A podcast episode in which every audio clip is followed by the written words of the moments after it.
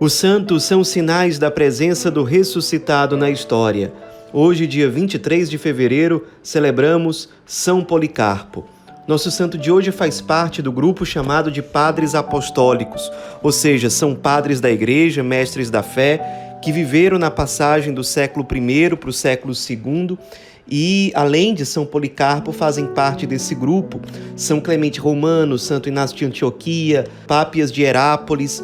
Esses padres apostólicos são assim chamados porque eles receberam a fé diretamente dos apóstolos escolhidos por Jesus. E eles transmitiram, claro, para frente essa fé recebida dos apóstolos com o máximo de sabedoria e de fidelidade.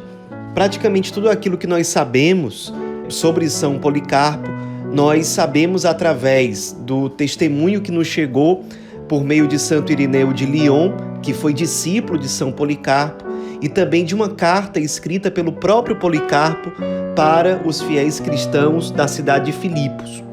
Sobre o seu grande mestre São Policarpo, Santo Irineu dizia o seguinte: Recordo as coisas de então melhor do que as recentes Poderia assinalar o lugar em que sentava Policarpo para ensinar, seu modo de vida, os traços de sua fisionomia e as palavras que dirigia à multidão.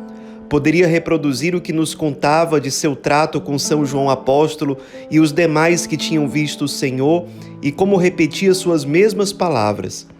Enviava cartas às comunidades vizinhas e a alguns irmãos em particular para ensiná-los e admoestá-los.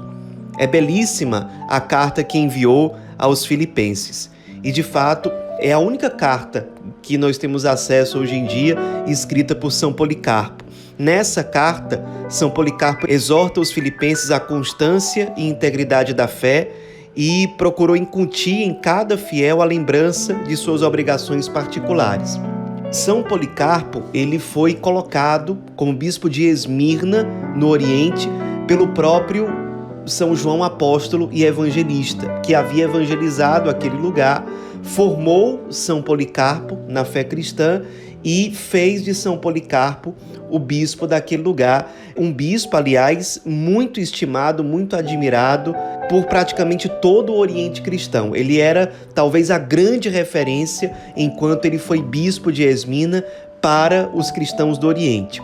Aliás, ele também sempre buscou a unidade com os cristãos do Ocidente. É muito conhecida uma ocasião em que ele, em meados do segundo século, fez questão de viajar até Roma para se encontrar com o bispo de Roma, o então Papa Aniceto, para resolver divergências que existiam e que às vezes eram sérias sobre a data correta da Páscoa. Celebrava-se a Páscoa numa certa data no Ocidente e em outra data no Oriente.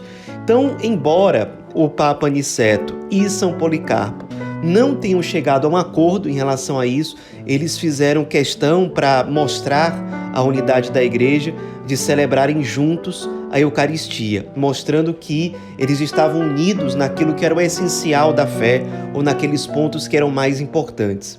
São Policarpo foi um grande pastor, um grande bispo. Ele não era muito voltado para questões administrativas, mas era um pastor muito presente, um grande teólogo, um grande mestre da fé, era muito solícito às necessidades das suas ovelhas, dos seus fiéis e foi fiel a essa missão até se tornar idoso. Com 86 anos de idade, intensificou-se a perseguição aos cristãos, uma perseguição que nessa época foi direcionada pelo então imperador romano Marco Aurélio e São Policarpo, três dias antes de ser preso, ele chegou a ter uma visão profética, inclusive dizer a pessoas que conviviam com ele que ele iria ser preso e iria ser martirizado com o corpo queimado. De fato, foi isso que aconteceu. Ele acabou sendo delatado, até então ele vivia oculto, pastoreando o rebanho às escondidas, mas depois de ser delatado, ele foi preso. As autoridades queriam obrigar são Policarpo a prestar adoração a César, ao imperador, e negar o Cristo. Claro que São Policarpo negou e negou tudo isso, dizendo o seguinte: Há 86 anos sirvo a Cristo e nenhum mal tenho recebido dele. Como poderei rejeitar aquele a quem prestei culto e reconheço como meu Salvador? Então, vendo que São Policarpo não iria abrir mão da sua fé cristã, as autoridades decidiram condená-lo à morte. Ele foi levado até o estádio da cidade para, na frente de uma multidão de pagãos, ele, que era o líder dos cristãos, não só naquela cidade, mas no Oriente como um todo, ele fosse morto na presença de todos. Ele enfrentou o martírio com muita serenidade, se recusou a ser amarrado, subiu sozinho até o lugar da fogueira e foi martirizado de fato, tendo seu corpo queimado. E foi martirizado tendo como últimas palavras as seguintes: Sede bendito para sempre, ó Senhor, que o vosso nome adorável seja glorificado por todos os séculos. Bendizendo e louvando a Deus, ele entregou a própria vida. Isso, ao que tudo indica, no dia 23 de fevereiro do ano 156.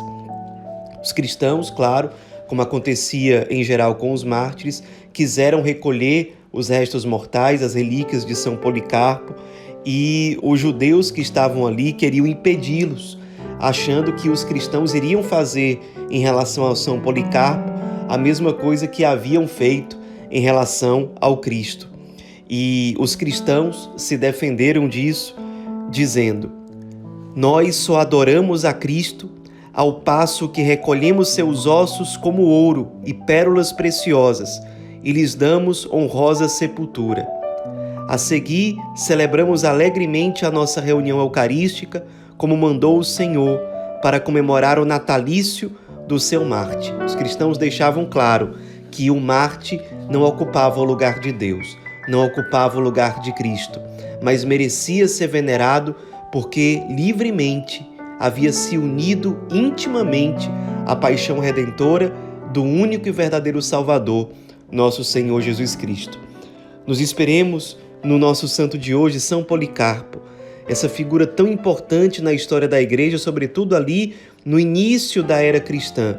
Ele que recebeu a fé diretamente dos apóstolos, principalmente do apóstolo São João, que foi feito bispo por São João e que foi fiel à missão que lhe foi confiada até o martírio.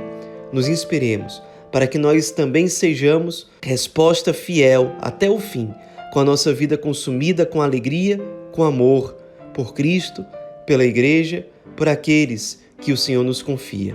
São Policarpo, rogai por nós.